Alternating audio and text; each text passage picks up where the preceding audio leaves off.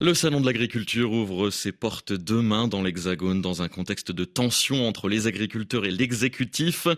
Le président Emmanuel Macron souhaitait organiser un débat avec le monde agricole pour le premier jour du salon, mais il y a eu un gros couac. La FNSEA, principal syndicat agricole, était invité autour de la table, mais également euh, potentiellement l'organisation écologiste Les Soulèvements de la Terre. Alors l'Élysée a affirmé il y a quelques minutes qu'il s'agissait d'une erreur de communication et que cette organisation organisation jugée euh, extrémiste par certains n'avait en réalité euh, ni été conviée ni été contactée. Bonjour François Purseigle.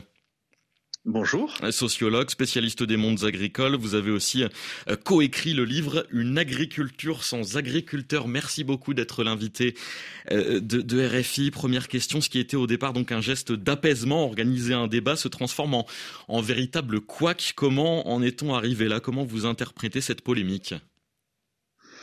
Bah, très difficile pour moi de, de commenter, si ce n'est que je pense mm. que les agriculteurs euh, n'ont pas forcément besoin aujourd'hui de débats, mais, mais, de réponses assez concrètes finalement aux questions qu'ils se posent en tant que chef d'entreprise, finalement aux ambitions très euh, disparates hein, et aux réalités économiques euh, très fragiles.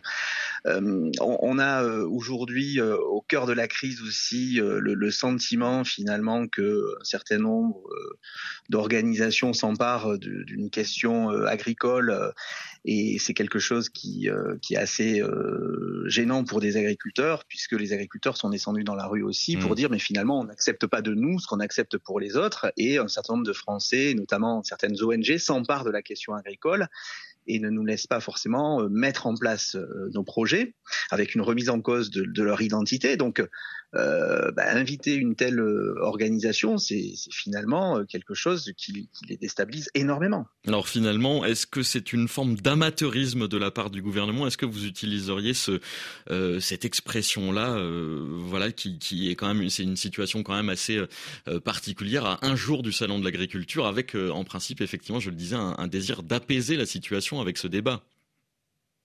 Écoutez, non, mais je ne vais pas faire de, de, de, commentaires. Hein. Je suis là plutôt pour, pour expliquer euh, le, le, malaise agricole qui est profond, qui est, qui est structurel.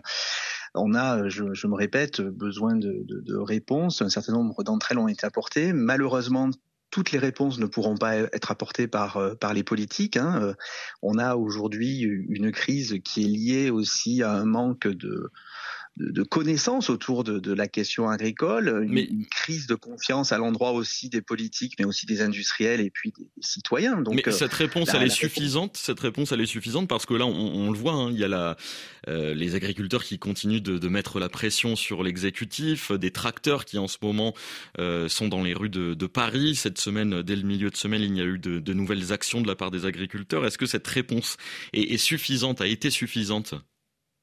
Il n'y aura pas une réponse, il y aura euh, des réponses à apporter euh, de toute façon à un malaise qui est euh, profondément multiforme.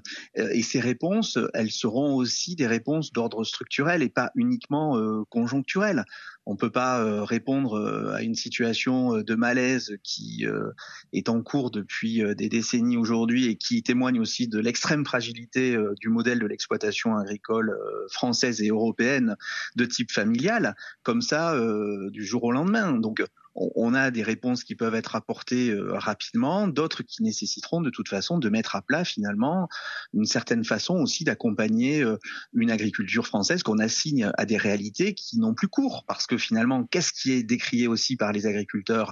C'est euh, une, méconnaissance de leurs acteurs et une incapacité d'un certain nombre de, politiques de, tous bords à, considérer qu'ils sont des, des chefs d'entreprise avec des préoccupations nouvelles dans des situations d'extrême fragilité.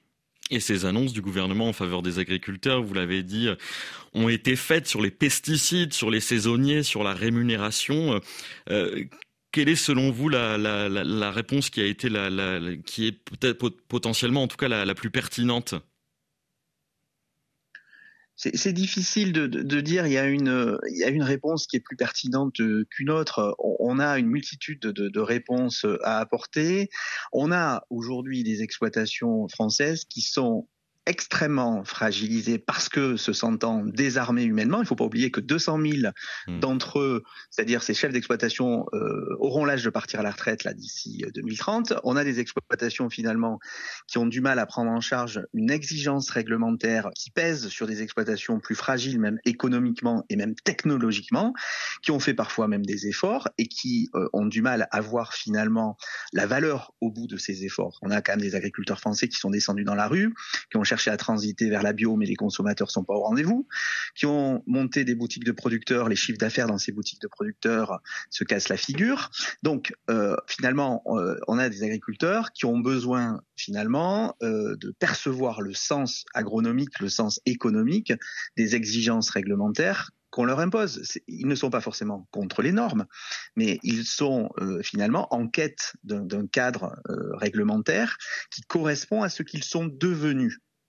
Est-ce qu'il y a un front commun euh, syndical dans le monde agricole euh, Pour le coup, on entend énormément évidemment la, FNSEA, principal syndicat euh, du monde agricole. Est-ce que les, finalement les, envies, les, demandes des, syndicats sont assez communes? Est-ce qu'il y a un front commun là, notamment avec l'arrivée du salon de l'agriculture à partir de demain?